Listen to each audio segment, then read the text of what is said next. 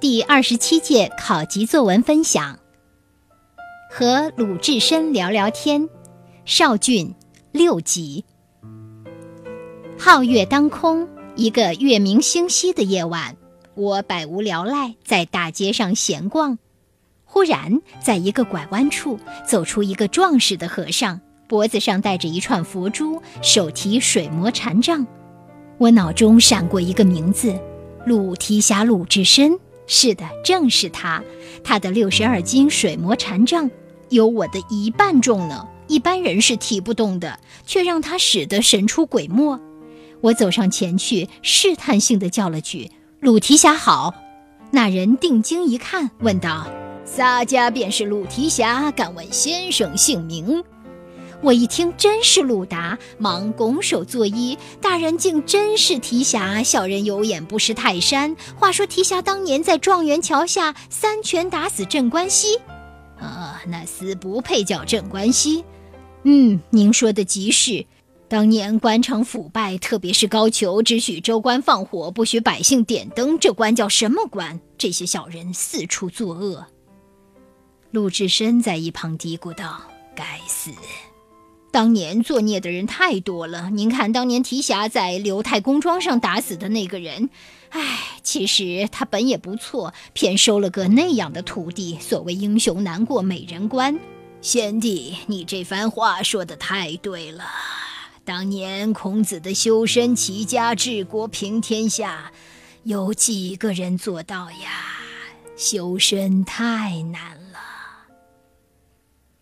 话音至此，我眼前的一切突然消失了。原来这是一场梦呀！可这梦似乎想告诉我很多很多。好，以上就是参加第二十七届作文考级大赛上的现场作文。接下来，我们有请何洁老师点评。好嘞，和鲁智深聊天这个题目真不错。别的不说哈，直接判断这是个爱读书的小孩。只有爱读书才知道鲁智深，只有爱读书才敢于和鲁智深聊天。所以这篇文章首先给我们一个启发：写作和阅读它有着密不可分的关联。如果你读得多了，写作思路自然就广，写的内容自然就丰富，写的时候也很大胆。你看，这个小作者胆子大到什么程度？和鲁智深聊天。鲁智深是谁？我不想介绍。我也希望你带着好奇去读书。那和鲁智深聊天这篇文章要怎么样让读者接受呢？首先，你必须认识聊天的对象，和什么样的人聊什么天，这个就是基本的要求。其次，认识对象之后，你要用对象能接受的语言模式来聊天，这才聊得起来啊，对不对？比如说，你说的和他说的不在一个关注点上，你说的方式和他说的方式不在一个同样频率上，你们都聊不起来。于是，我们判断小作者真的是一个爱读书的人，他了解鲁智深，所以就专挑和鲁智深有关的话题聊起来。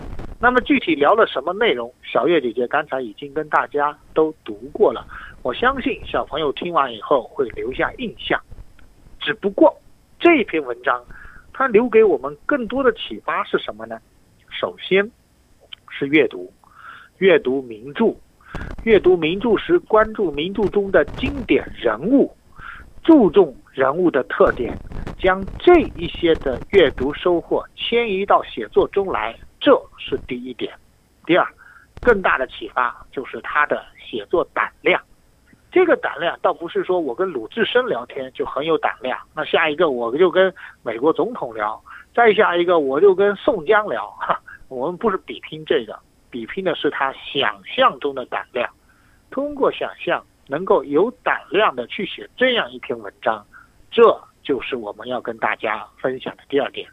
总之，这篇文章小作者还可以在语言文字表达上加强修炼。把阅读中对文字品味的功夫更多的应用在写作中，我相信文章会越写越好。祝福你。好，谢谢，感谢何洁老师。何洁老师呢，肯定了孩子的优点，同时呢，也给孩子提出了建议，这样呢，才能够更好的进步。希望少俊在未来的时间里可以写出更多的作文，也希望更多的大朋友、小朋友都加入到作文考级的活动中来。好的。那么，如何参与作文考级呢？由左海之声和福州日报教育工作室联合承办的第二十八届全国汉语作文考级暨现场作文大赛已经开始报名了。这一次的作文考级作文大赛福州赛区呢，将在二零一七年的十二月三号全国同步举行。比赛将把孩子们的作文呢送到北京，让专家根据考级标准来做出评定。小学一年级至高中三年级都可以参加哦。本届的赛事呢，报名截止时间是十一月六号的十二点。十一月六号的十二点，报名方式是，请关注“左海之声”左右的左，大海的海，左海之声微信公众号，点击底部的导航菜单，看到作文考级之后呢，再点击我要报名，就可以进行报名了。期待更多的老师、家长和孩子关注这一赛事，为孩子的作文呢做一个级别的评定，让孩子在参与比赛、不断学习的过程中更上一层楼。